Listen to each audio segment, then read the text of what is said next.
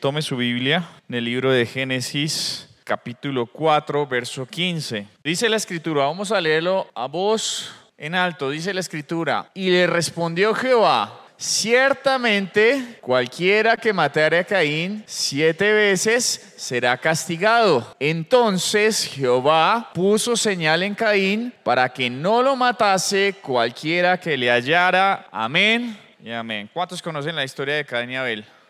Terrible historia, ¿no? ¿Cuántos tienen hermanos de sangre? Así sean medios hermanos, adoptados. Bueno, tener hermanos es una bendición para muchos. Yo por lo menos siempre he dicho que pues le agradezco a Dios por mis dos hermanos.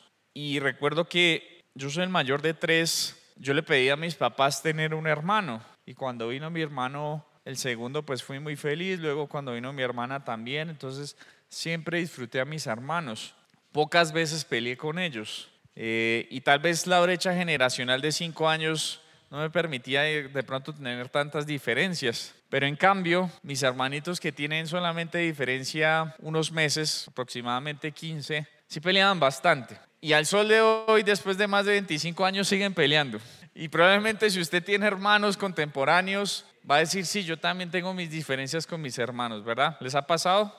Pero siguen siendo hermanos. Y por más de que tengamos nuestras diferencias, de que tengamos, digamos, diferencias en, nuestros gustos, en el modo que vemos la vida. Creo que todos los que estamos aquí en una, no sé, en una situación normal, si vemos que alguien le está haciendo algún tipo de agravio a nuestro hermano, correríamos a defenderlo, ¿verdad? Lo anormal sería llegar a rematarlo. Por eso pienso yo que esa es una historia demasiado triste y difícil de digerir. Todos sabemos el contexto atrás. La escritura pues da digamos que una narrativa muy breve, si me permite dar esa opinión. Solamente dice que un día tanto Caín como Abel decidieron ofrecer un sacrificio, una ofrenda de sacrificio al Señor, ¿no? Y como pues cada uno tenía su oficio, pues cada uno fue y trajo de lo que tenía, ¿verdad?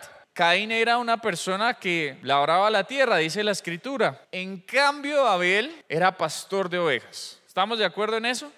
Así que cada uno trajo de lo que tenía, de lo que era sencillamente el fruto de su trabajo, ¿no? Y en tal sentido dice la escritura que el Señor se agradó más en el sacrificio de Abel. Pero ¿por qué pudo haber sido ese agrado? Dice la escritura que Abel trajo de los primogénitos de lo que él justamente pastoreaba, pero no da una descripción muy concreta de lo que trajo Caín. Dijo que trajo los frutos de la tierra. No sabemos si eran las obras, no sabemos si eran las espigas malas, no sabemos si eran las espigas que traían cardos, no sabíamos si eran brócoli, que yo también, si yo hubiera recibido una ofrenda de brócoli, anatema de una vez. No lo sabemos, pero la descripción es bastante clara. Y es que Abel supo traer una mejor ofrenda delante de Dios. Por supuesto, esto generó un malestar en Caín. Dice la escritura que le generó celos. ¿Cuántos han celado acá? ¿Verdad que todos los que estamos aquí en algún momento de nuestras vidas hemos sentido celos? Porque es horrible de pronto pensar que uno trae el mejor trabajo, el mejor fruto, pero que de pronto el del vecino es visto con mejores ojos, ¿no? O que es recompensado de una manera en la cual yo pienso que también debería ser yo mismo recompensado, ¿no? Y en tal sentido, pues como consecuencia de las obras de Caín, pues por supuesto, Caín invita a su hermano Abel a uno de esos paseos tenebrosos, a uno de esos paseos que uno ingenuamente va, ¿verdad? Porque nadie de los que está aquí pensaría que su cónyuge, que su papá o que algún miembro de su familia, de su sangre, le invite a dar un paseo en el campo para asesinarlo. Nadie. En ninguna cultura, en ninguna raza, sin importar el color de piel, nadie en su cabeza pensaría que está siendo invitado para ser ejecutado. Y Abel muy ingenuamente va con su hermano pensando que tal vez iban a pescar, pensando que tal vez iban a pasar una tarde inolvidable y en efecto lo fue. Qué terrible esto. Y de pronto los que somos papá y que tenemos la fortuna, la bendición de tener hijos, creo que cuando leemos esta historia pensamos en qué pudo haber sentido tanto Adán como Eva al saber que uno de sus hijos murió, pero que el asesino era también uno de sus hijos. Yo le aseguro algo, y Dios nos, nos ampare de eso, ¿no? Pero si las personas que están acá han sufrido pérdidas, o las personas que nos, nos escuchan por las redes sociales, en cuanto uno de sus hijos, y esto fue por asesinato, lo primero que uno reclama es justicia, venganza contra el asesino, ¿verdad? El tema es que si el asesino también es tu hijo, queda más difícil reclamar justicia o venganza. Porque ya de por sí es difícil perder un hijo como para que pierdas el otro. Y esto es algo que no solamente vemos en el relato que nos muestra el Génesis, sino que también vemos que el rey David, uno de sus hijos, Absalón, se levantó en contra de su casa, ¿no? Y no solo eso, vemos que otro de los hijos de David violó a una de las hijas del rey David. Las peores historias, así como las mejores, también las encontramos en la escritura. Y son muy complejas de entender porque a nivel emocional nos afectan. ¿Quién de los que está acá le gustaría que uno de sus hijos violara a otra de sus hijas? Ninguno. Y los que están en la casa de Dios o los que estamos en la casa de Dios, creemos y de hecho confiamos en Cristo que eso no nos va a tocar. Amén. Es así, ¿verdad? Pero cuando sucede, nuestras vidas se derrumban. Y no hay forma de que alguien, profeta, pastor, venga y te lo explique y tú sencillamente lo entiendas. Porque esto genera como tal, ¿cómo es el título de la charla? Una marca. ¿Cuántos se han caído aquí? O sea, literal en la vida, como cuando uno va pasando la calle, se cae y preciso viene un carro. O como cuando de pronto estabas jugando en la secundaria y te quedó una chamba o te tuvieron que abrir, o mejor, cerrar con puntos o te fracturaste un hueso. Eso generalmente deja una cicatriz, ¿verdad? De hecho, yo, dice mi mamá, yo no me acuerdo, dice mi mamá que en mi corta edad yo me caí por unas escaleras y por eso soy así. y me quedó una cicatriz. Y siempre que me veo al espejo, veo esa cicatriz, esa marca. Y eso tiene una historia para contar. Narra un evento, simplemente la marca no está ahí, porque sí, sino que cuando yo veo la marca, recuerdo qué sucedió. Las mamás, muchas de ellas tienen unos efectos especiales en la barriga luego de que quedan embarazadas, ¿verdad? ¿Cómo le llaman? Estrías.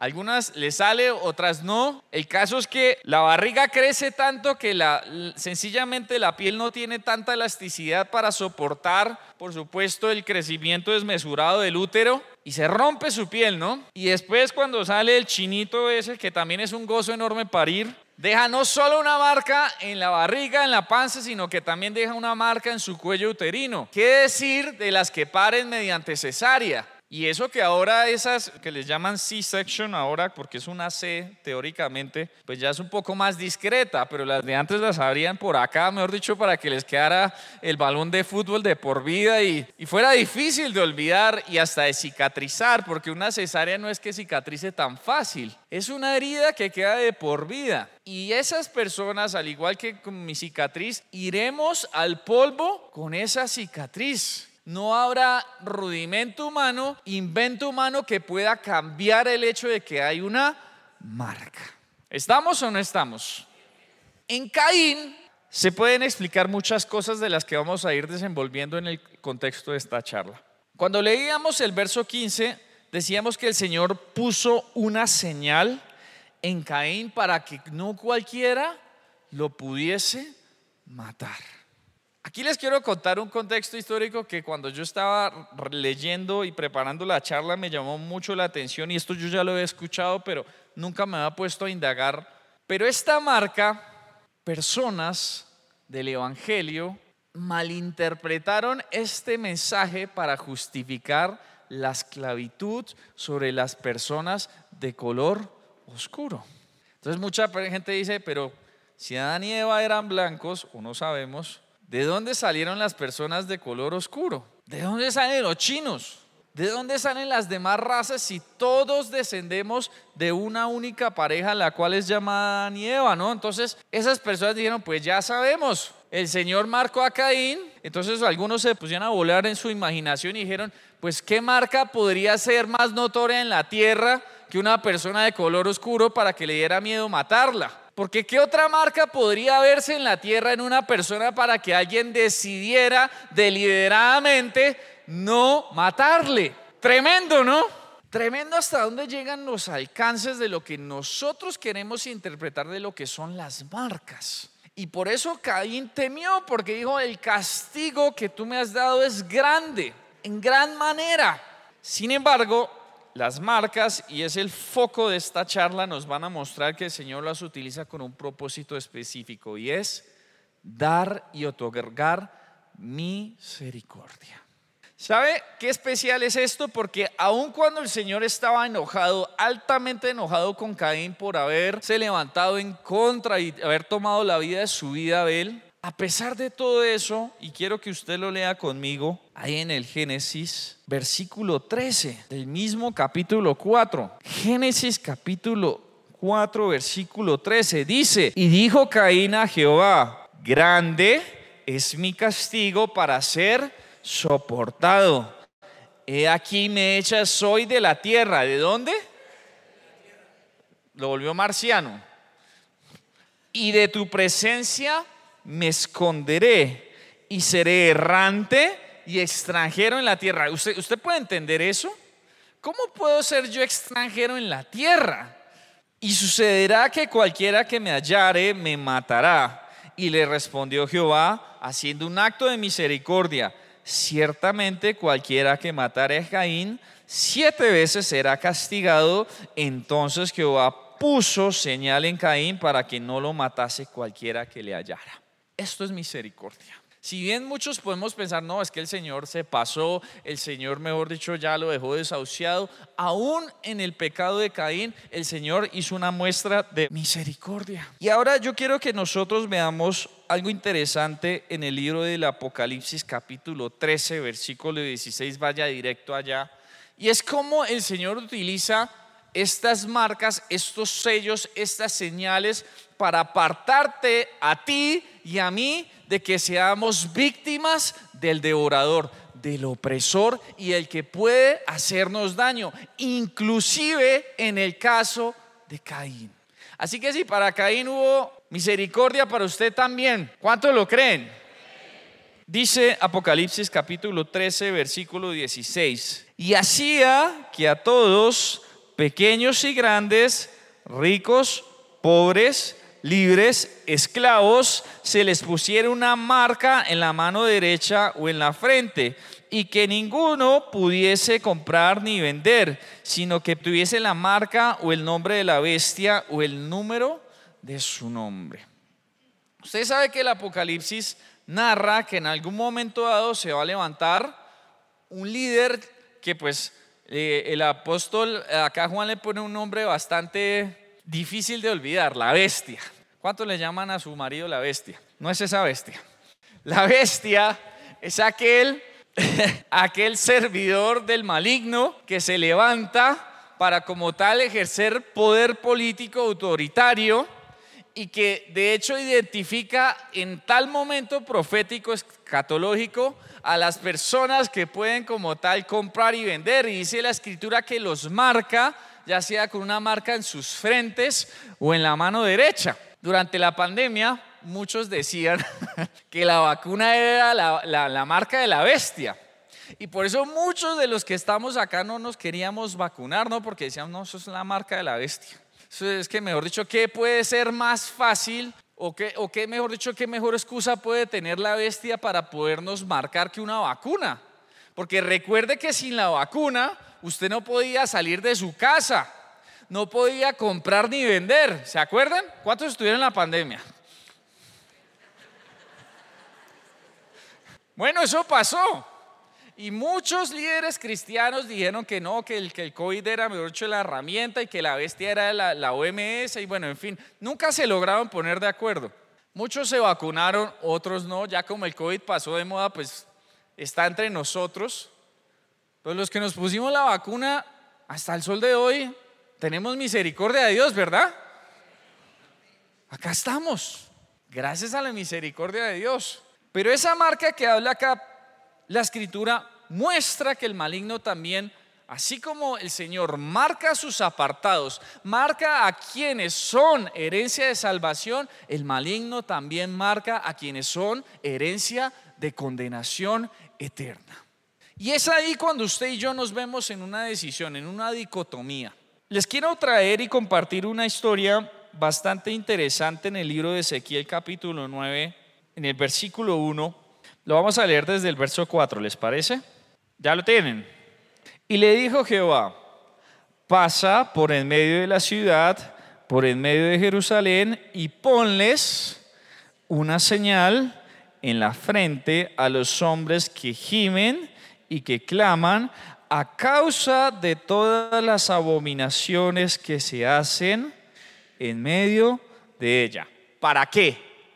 Aquí está la justificación. Y a los otros dijo, oyendo yo, pasad por la ciudad en pos de él. ¿Y para qué? Y matad. No perdone vuestro ojo, ni tengáis misericordia. Matad a viejos, jóvenes, vírgenes, niños, mujeres, hasta que no quede ninguno. Pero a todo aquel sobre cual hubiere qué? Señal, no os acerquéis y comenzaréis por mi santuario. Amén. Esto ya se había visto antes, ¿verdad? ¿Cuántos recuerdan la noche de Pascua? La noche en la que de hecho el ángel de Jehová se lleva a todos los primogénitos de Egipto. ¿Recuerdan? ¿Recuerdan que ellos pidieron que mancharan con sangre los dinteles de su puerta para que cuando pasara el ángel, él básicamente identificara quién era del pueblo y quién no? Y esa noche fue una matanza terrible. De hecho que por este tipo de versículos es que muchos no creen en Dios porque dicen Dios es un genocida. Y ahorita que la guerra entre Israel y Palestina es tan popular, pues muchos se han levantado en contra de Israel a decir, Israel es un genocida, Israel no, no, no mide proporción. Y bueno, en eso obviamente hay mucha hipocresía porque todos los reinos de la tierra se han levantado a precio de sangre. Y en la época de la que vivieron israelitas, pues ese era el pan de cada día nación sobre nación se levantaba y todos raían hasta el último, hasta los bebés. Y por supuesto que es algo que reparte el corazón desde punto de vista. Pero el problema no es lo que Dios haga, sino lo que el hombre es capaz de ejecutar. Cerrando ese paréntesis, ¿quiénes recibieron misericordia? Los que tenían puesta la señal. De hecho, si usted es una persona que le gusta consultar el diccionario Strong y mejor dicho, revisar la etimología de las palabras, va a ver que la palabra, o mejor la letra que, que de hecho el Señor puso por señal está en el alfabeto hebreo, es la vigésima segunda letra, es como una casita. Se lo nota así, esta está bien bonita. Y esa fue la señal, no un tatuaje. Para los que les gustan los tatuajes, me voy a tatuar la letra TAP, que quiere decir misericordia de Dios. Usted puede hacer lo que quiera pero esa no es la misericordia ni es el tipo de señal que, el Señor quiere para su vida. Y esa señal es la que a usted y a mí nos permite vivir una vida separada de la condenación. Hay algo que nosotros como iglesia, y eso es una autocrítica que hago para la iglesia mundial, no para la iglesia TP, no para la iglesia colombiana, no para la iglesia pentecostal, la iglesia en la que usted, mejor dicho, se identifique. Y es que si bien nosotros tenemos que enfocarnos en el amor de Dios, en la misericordia de Dios, se nos ha olvidado predicar que hay unos tiempos postreros. Y esos tiempos postreros definitivamente van a converger en una situación completamente inevitable y es que hay una eternidad después de esta vida. ¿Lo sabía? Si no lo sabe o no está de acuerdo, escúchelo. Porque todos los hombres vamos a ser llamados a responder a juicio según la carta a los hebreos, ¿no? Después de la muerte viene un juicio. Y esa eternidad puede ser para salvación o para condenación, va a marcarse en algo muy especial y es la marca que usted y yo podamos tener delante del Padre. Muchos vamos a llegar ante el Padre a decir, Señor, nosotros somos salvos y Dios nos ampare de ser, digamos, ese, ese grupo, de decir, apartados de mí, malhechores o hacedores de mal, no los conozco. Señor, pero en tu nombre reprendimos Espíritus, en tu nombre levantamos muertos, en tu nombre sanamos a los enfermos. Apartados de mí, hacedores de maldad, no los conozco. Así que para usted al hacer milagros, asistir a una iglesia, no es garantía de que sea completamente salvo. Dígame si eso no le preocupa. Dígame si eso no le genera cosquillitas. Dígame si eso en cierto modo no le genera incertidumbre. Nunca va a ser suficiente con nuestras obras. Nunca. Por más de que nosotros hagamos, leamos, mejor dicho, nos pasemos las 24 horas del día eh, orando, reprendiendo demonios, que algunos tienen el ministerio de reprender demonios, ¿no? Lo ven a uno estudiando en el celular, te reprendo espíritu de iPhone, en el nombre de Jesús, sal, sal de la vida de ese hombre. Malo el chiste, pero bueno. El punto es que usted y yo hemos sido llamados a ser marcados con un sello indeleble. Y vuelvo y le digo, no es un tatuaje, es el sello del Espíritu Santo de Dios. ¿Cuántos lo creen? ¿Cuántos creen que han recibido el Espíritu Santo de Dios? Amén. Y esto es lo que a nosotros nos tiene que llenar de esperanza y de buen ánimo. Vamos a ir al libro de Efesios capítulo 4 versículo 30. Porque el Espíritu Santo es la herencia o una de las tantas bondades y bendiciones que Jesús en la cruz del Calvario ganó para ti y para mí. ¿Lo creen? ¿Verdad que es así? ¿Cuántos espirituales? ¿Cuántos carnales? Amén, también acá es. Todos somos de carne y hueso, ¿no? Hasta donde yo sé. Efesios 4:30. Y no contristéis al Espíritu ¿qué? al Santo, muy bien, de Dios, con el cual fuisteis, que fue usted hermano, ¿cuántos lo creen? Póngase sobre sus pies, póngase sobre sus pies, póngase sobre sus pies, que qué pena incomodarlo, está en la iglesia. Aquí no venimos a pasarla rico, acá venimos a que nos incomoden, ¿verdad? Ajustar, apretar las tuercas. Por ahí hay una canción que llama El taller del maestro. ¿Cuántos están acá? Para que los cincelen, les den martillo y mejor dicho seamos lavados y limpiados. ¿Estamos o no estamos? Con el cual fuimos, ¿qué? sellados para el día de la redención. Amén. Denle un fuerte aplauso al que vive y reina. Si usted es sellado, si usted es redimido y si usted está llamado para salvación, puede tomar su lugar. Efesios 1.13. Ahí mismito. Efesios 1.13. El día de la redención.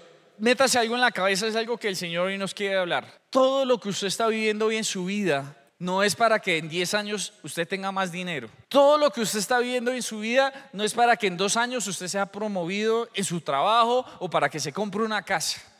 Lo que usted y yo estamos viviendo hoy en nuestras vidas es para el día de la redención.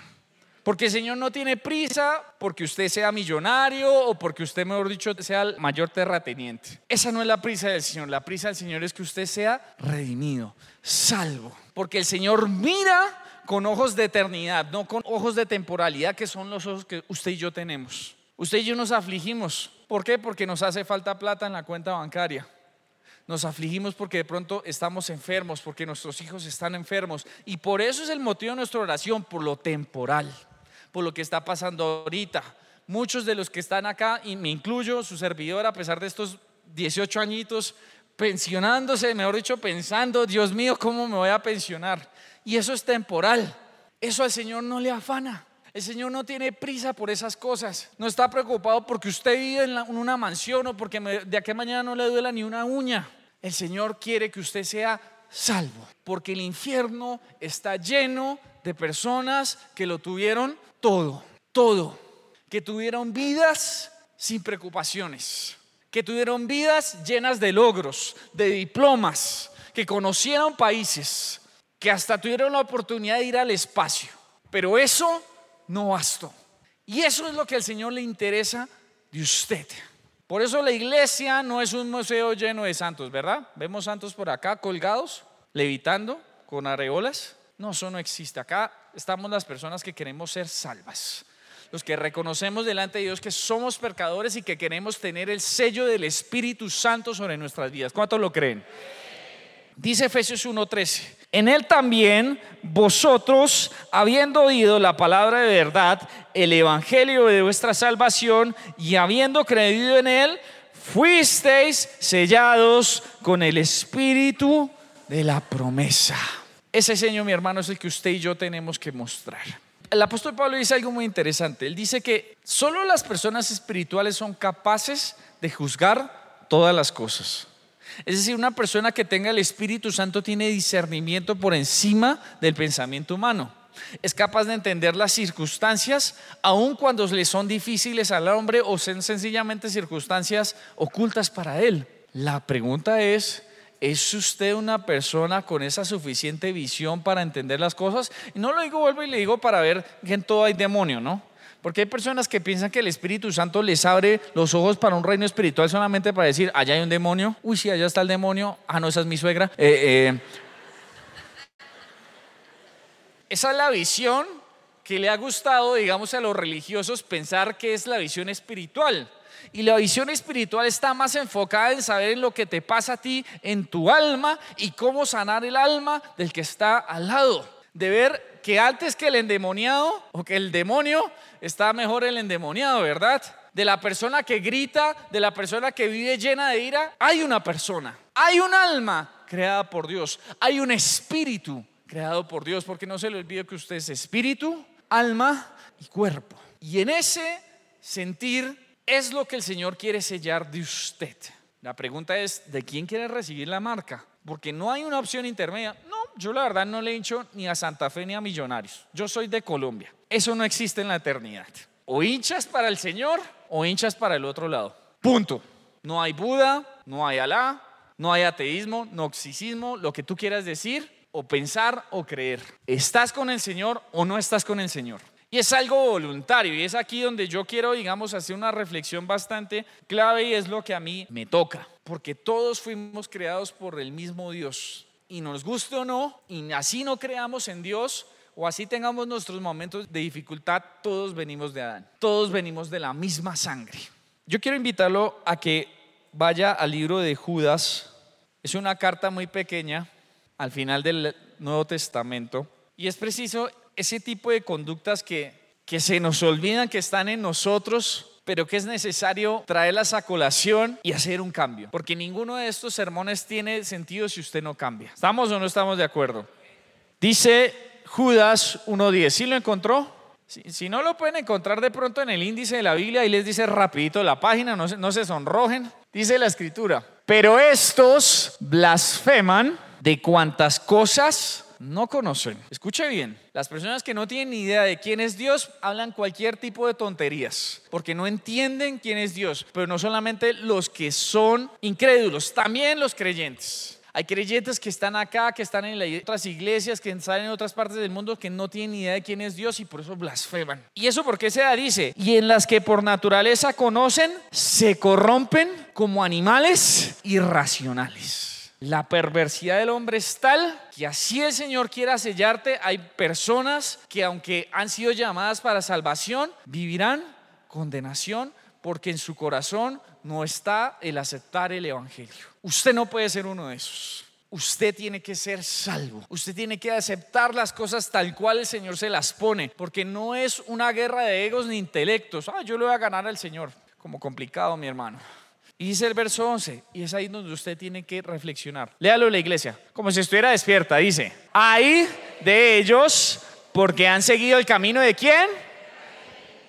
Y se lanzaron por el lucro de Balaam y perecieron en la contradicción de Coré. Mira, tú y yo tenemos todas las oportunidades para ser salvos, todas. Y la prueba de eso es que hoy estás vivo. Ayer también, hace un año, hace 10 años, hoy estás vivo, probablemente mañana también, pero no sabes. Y el tema es que Caín, a pesar de que se le ofreció la misericordia, a pesar de que el castigo fue tan duro, él decidió ir a la tierra de Nod, una ciudad que él fundó en nombre de su hijo, y decidió apartarse del Señor. Ese es el camino de Caín. Un hijo de Dios. Escúchelo bien. Caín, hijo de Adán. Adán, hijo de Dios. Caín no fue como usted y como yo. Caín probablemente no tenía su ADN tan dañado como usted y yo sí lo tenemos. Ojo, Caín fue el primer hijo de la descendencia original. Y aún así, no le bastó el Señor y voluntariamente decidió apartarse de él. Caín probablemente escuchó al Señor en el jardín. Caín probablemente escuchó cómo Adán y Eva hablaban con el Señor, sin intermediarios. Caín escuchó cómo el Señor se refirió hacia su ofrenda. Y Caín escuchó cómo el Señor se refirió hacia el lenguaje que tenía con Abel. Es decir, Caín tenía comunicación con quién?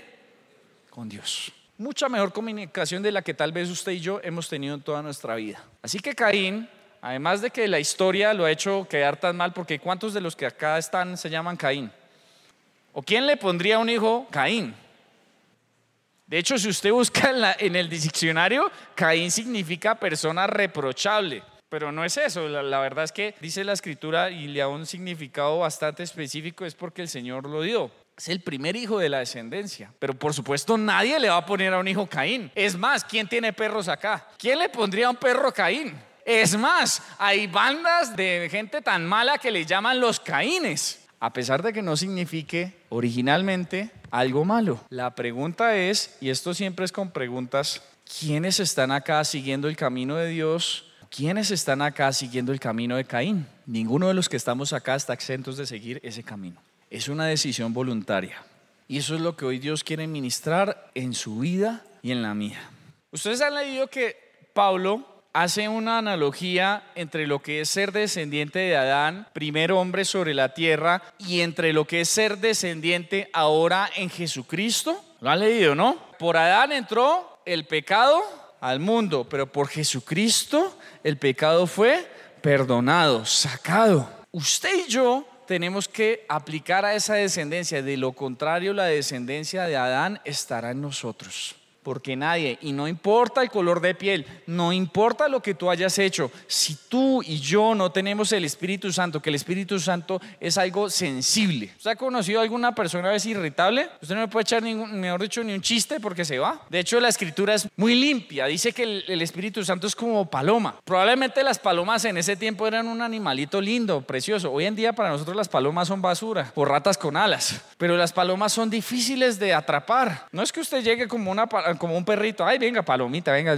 No, la paloma es, sencillamente sensible. El Espíritu Santo no soporta nuestro pecado. Y en un cuerpo y en un templo que hay pecado, el Espíritu Santo no va a morar. Tendrá la misericordia de Dios todo el tiempo, pero el Espíritu Santo no va a morar en ti. Dígaselo al que está al lado porque tal vez no lo ha entendido. Si estás en pecado, el Espíritu Santo no morará en ti no nos gusta escucharlo, a mí tampoco, yo se lo aseguro. Yo quisiera que el Espíritu Santo fuera mi pana, mejor dicho, conmigo hasta la muerte, pero no. El Espíritu Santo no ama el pecado, lo rechaza, lo repele. No está en una casa contaminada, nos guste o no. Nos han dicho que sí, que la misericordia de Dios incluye el Espíritu Santo, pues no. Por eso es que usted y yo tenemos que arrepentirnos, porque los pecados que no se confiesan no son perdonados. Póngase sobre sus pies. Yo quiero terminar este tiempo. Abraham, que fue el patriarca, la persona que de hecho pues, es escogida por el Señor para arrancar un pueblo, logró algo bastante importante para nosotros. Y ahí quiero que ahora su Biblia un momentico más. Vamos a leer Génesis 22, 15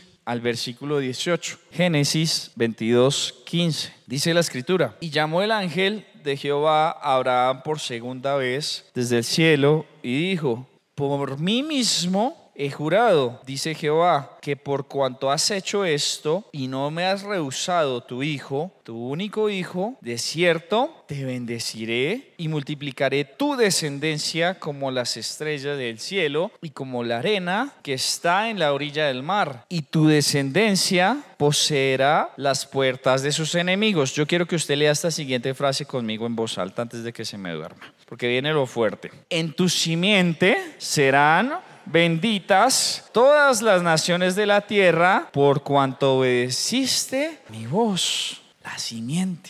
¿Cuántas veces usted escucha al pastor Salas hablar de la simiente? Hagamos una apuesta. Todos los domingos usted escuchó hablar sobre la simiente, la simiente. Simiente en su más puro significado significa semilla. Es la semilla que yo como hombre deposito a través del semen en un óvulo de una mujer. Y esa semilla fue la que el Señor bendijo, marcó. Vuelva y lo léalo. En tu simiente serán benditas todas, todas, todas, todas, todas, todas las naciones de la tierra. Así que los que odian a Israel han sido inclusive bendecidos por él. Los árabes dicen creer en el mismo Dios de Abraham. Ellos también fueron bendecidos en la simiente de quién? De Abraham. Cristianos, budistas, ateos, hinchas del Nacional, del Medellín, hasta de millonarios.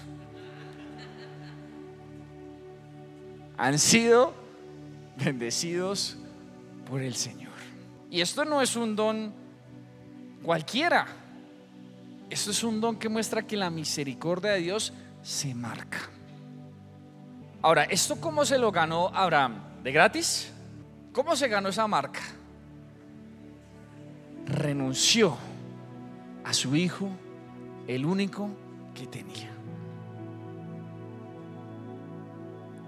Ese man, yo la verdad no sé cómo lo hizo. Si a mí me piden lo mismo, yo miro a mis dos hijos y se me arruga todo. Por este tipo lo hizo. Y por eso el Señor al entender que tenía una persona con quien arrancar descendencia, bendijo esa semilla. Y hasta estos días Jesucristo está acá con nosotros. ¿Cuántos dicen amén? ¿Cuántos lo creen?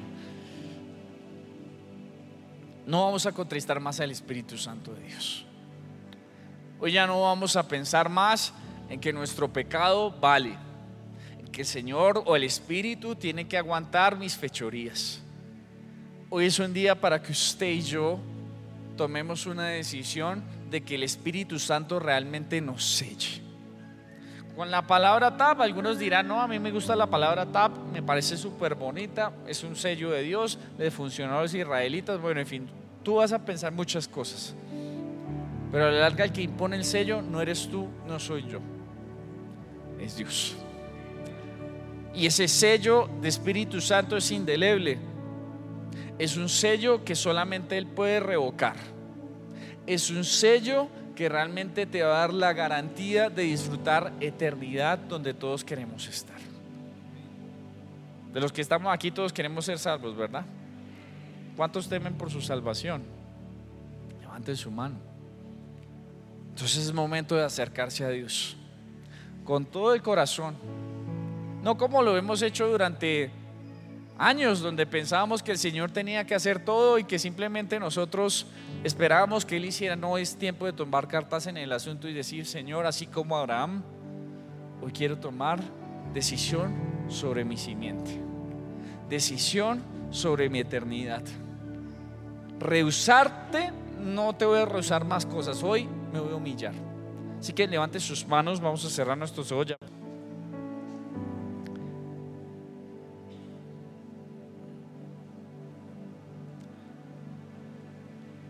La palabra sellado viene del hebreo esfragizo, que significa estampar con, con un anillo, tener una marca privada y finalmente ser un sello para ser reconocidos como salvos delante de Dios. Padre, estamos acá. Estamos aquí, Señor, delante de ti reconociendo en primer lugar nuestras faltas. Espíritu Santo de Dios, queremos acercarnos a ti, pero sabemos que nuestro pecado ha contristado tu presencia. Nuestro pecado ha hecho que te apartes de nosotros y por eso no tenemos la revelación que teníamos antes por eso tampoco hemos tenido la suficiente tranquilidad, la suficiente paz, la suficiente mansedumbre, la suficiente paciencia. Por eso ninguno de tus frutos ha estado en mí. Y aunque hoy, Señor, esto me ha sido notorio, Dios, he sido irresponsable con mi fe, Señor, y he caminado días, noches, semanas, meses, inclusive años sin tu presencia. Me he congregado domingo tras domingo en esta iglesia, en otras, y he tenido en poco tu presencia, porque he dependido netamente de tu misericordia. Yo te quiero pedir perdón, pídale perdón ahí donde está. Dígale, Señor, perdóname por caminar mis días, por caminar mis fechas, mis cumpleaños sin tu presencia. Por llamarme cristiano, identificarme con una religión sin ejercerla verdaderamente. por pensar que el sello de tu espíritu está en mí cuando, Señor, yo mismo he sacado tu espíritu a patadas con mis hechos, con mis decisiones, con mis pensamientos, con mis pecados. Yo te pido perdón y yo te pido que la sangre de Cristo hoy me limpie. Humíllese, iglesia, yo no lo puedo hacer por usted. Es su vida. Y la salvación ya quisiéramos que fuera por familias, que fuera en grupo, pero la salvación es individual. Y es usted el que tiene que tomar cartas sobre su vida. Por eso hoy dígale, Señor, yo quiero estar en la eternidad contigo, Señor. No quiero, Señor, que mi vida sea borrada del libro. No quiero, Señor, que cuando llegue allá el enemigo me acuse por pecados que no he confesado, que tal vez ni me acordaba, pero que al final van a ser suficiente argumento para que yo no entre en tu salvación. Iglesia, la escritura dice que para recibir misericordia tienes que confesar tus pecados. No te importe lo que confiese el de al lado, no te pongas a pensar en eso. O lo que piensen de ti es tu salvación. Así que si has fornicado, si has visto pornografía, si has insultado a tu esposa, si has insultado a tus hijos, si has proferido maldición sobre tus jefes, si has dicho groserías, blasfemias, si has sido incrédulo, si has creído más en la medicina humana que en Dios, si has puesto tu confianza en tu dinero, si has codiciado los bienes que tiene tu vecino, el cuerpo que tiene tu vecino, la esposa que tiene tu vecino, este es el momento que tú digas, Señor, yo te pido perdón y confieso que he sido un mentiroso, que las mentiras han estado en mi boca desde el primer día que empecé a hablar, que he sido un chismoso que he odiado a mis hermanos y que eso también se me cuenta como homicidio. Que he fornicado porque he deseado a mis hermanas. Que he sido un mal ejemplo para mis hijos, también para mis hermanos. Que he sido injusto porque he practicado la injusticia porque pudiendo ayudar a alguien que lo necesita, he decidido, Señor, cerrar mis bolsillos para que siga sufriendo. Yo te pido perdón, Señor, también, porque no he orado lo suficiente, porque no he guardado tu ley, porque llamándome a ayunar no lo he hecho, Señor. Pídale perdón, iglesia, y así puede seguir la lista hasta que nos quedemos todo el día, pero confiese sus pecados, porque le prometo y le aseguro que apenas usted los confiese va a experimentar la verdadera libertad y no van a haber cargas sobre su vida, porque si sus pecados siguen en dentro de su vida, dice el rey David que sus huesos van a envejecer, que su vida se va a arruinar espiritualmente y carnalmente. Por eso este es el momento de confesar y si usted quiere realmente que el fuego de Dios descienda al altar, tiene que haber un sacrificio y ese tiene que ser usted. Tiene que morir el pecado en su vida. Renuncia al pecado en este momento, iglesia. Abandona tu vieja forma de andar y serás sellado con el Espíritu de gracia. Pero hasta que no lo hagas, caminarás errante en la tierra. Y hoy el Señor no quiere eso para ti, porque tú no eres llamado a ser extranjero. A ti la tierra te tiene que dar fruto, y fruto de bendición, fruto de prosperidad. Y por eso hoy tienes que aceptar el sacrificio de Jesús en la cruz. Yo les invito a que levanten sus manos. Vamos a orar esto. Si tú en este momento te sientes lejos de Dios, vas a repetirlo. Así no lo sientes, pero lo vas a repetir. Y si tú crees, así sea, como un grano de mostaza, el Señor hará cosas importantes en tu vida. Levante sus manos. Diga conmigo, Señor, hoy me presento delante de ti. Señor, Yahvé de los ejércitos, te pido perdón.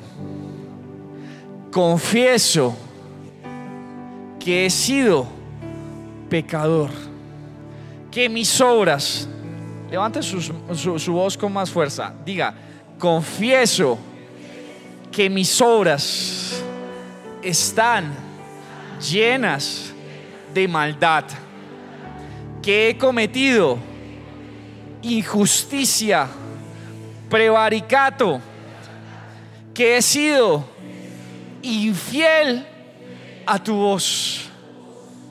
No he guardado tus mandamientos. He hecho oídos sordos a tu voz. Y hoy me arrepiento de mi andar.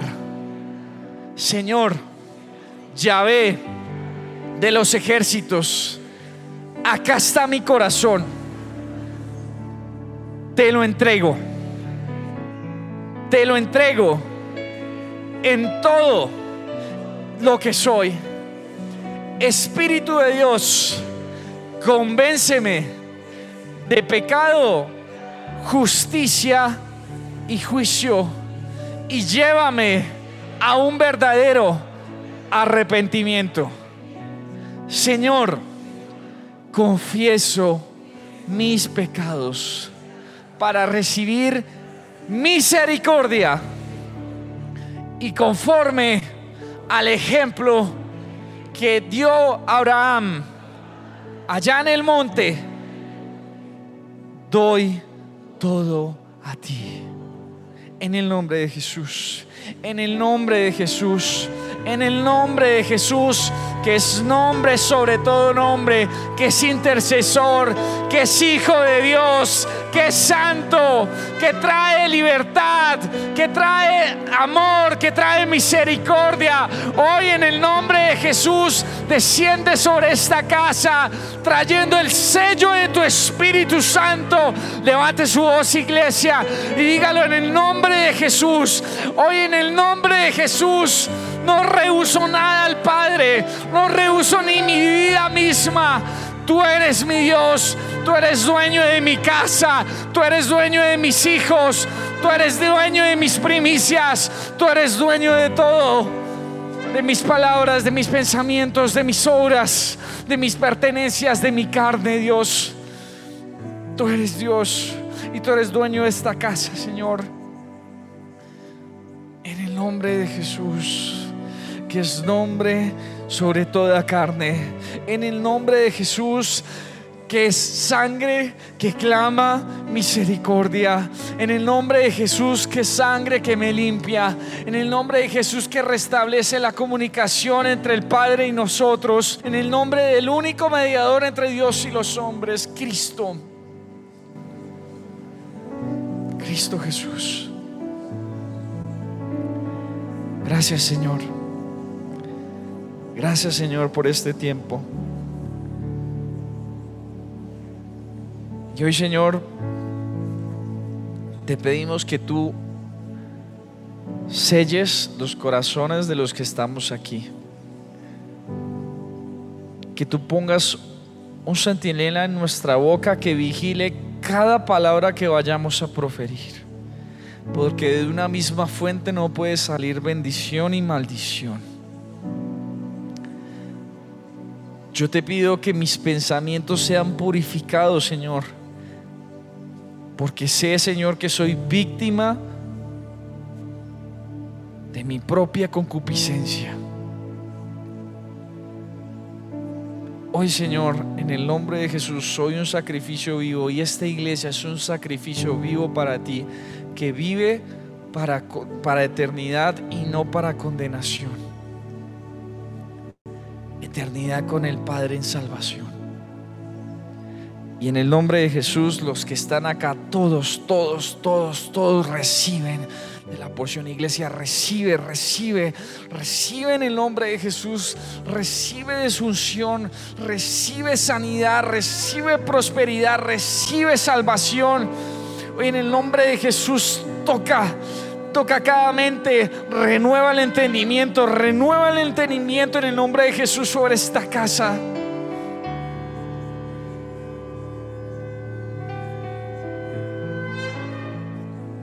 Y con sanidad, con amor, con paz, llena, llena, llena cada hogar, llena cada casa, llena cada lugar, cada rincón de este lugar, llénalo de tu paz, llénalo de tu misericordia. Que los hogares aquí representados tengan luz. Hoy las tinieblas se van de las vidas aquí presentes. Empezando por la mía, Señor. Desde el más grande hasta el más pequeño. Desde el más joven hasta el más anciano. Tu luz llegue en cada lugar. Tu presencia se manifieste en cada lugar. En cada momento de esta generación.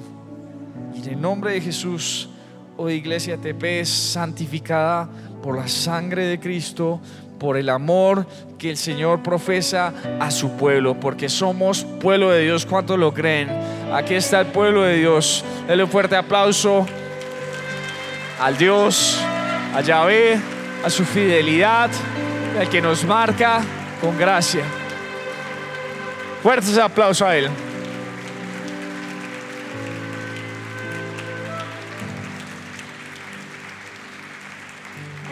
Amén. ¿Cuántos recibieron? ¿Cuántos van a dejar de hacer fechorías? Vamos a orar. Levanten sus manos, Señor. Yo te doy gracias por esta tu iglesia, Dios. En el nombre de Jesús pido que todas las bendiciones, Señor, que tú tienes de parada para tu iglesia lleguen a ellos, Señor. Yo te pido que en sus casas haya paz, que en sus casas haya sobreabundancia, que en sus corazones, Señor, esté la presencia de tu Espíritu, Señor, y que en ellos esté el discernimiento, el don de la ciencia, el don del conocimiento, Señor, que sean prosperados en todo lo que hagan y todo lo que emprendan esta semana, y que Dios, que seas tú, Señor, permitiendo que nosotros como hijos de Dios nunca quedemos en vergüenza, porque tú eres Dios y nos has llamado a ser cabeza y no cola. En tu nombre Jesús, amén, amén. Iglesia, ven bendición, ven paz. Nos vemos el martes en la transmisión y en ocho días. Que estén bien.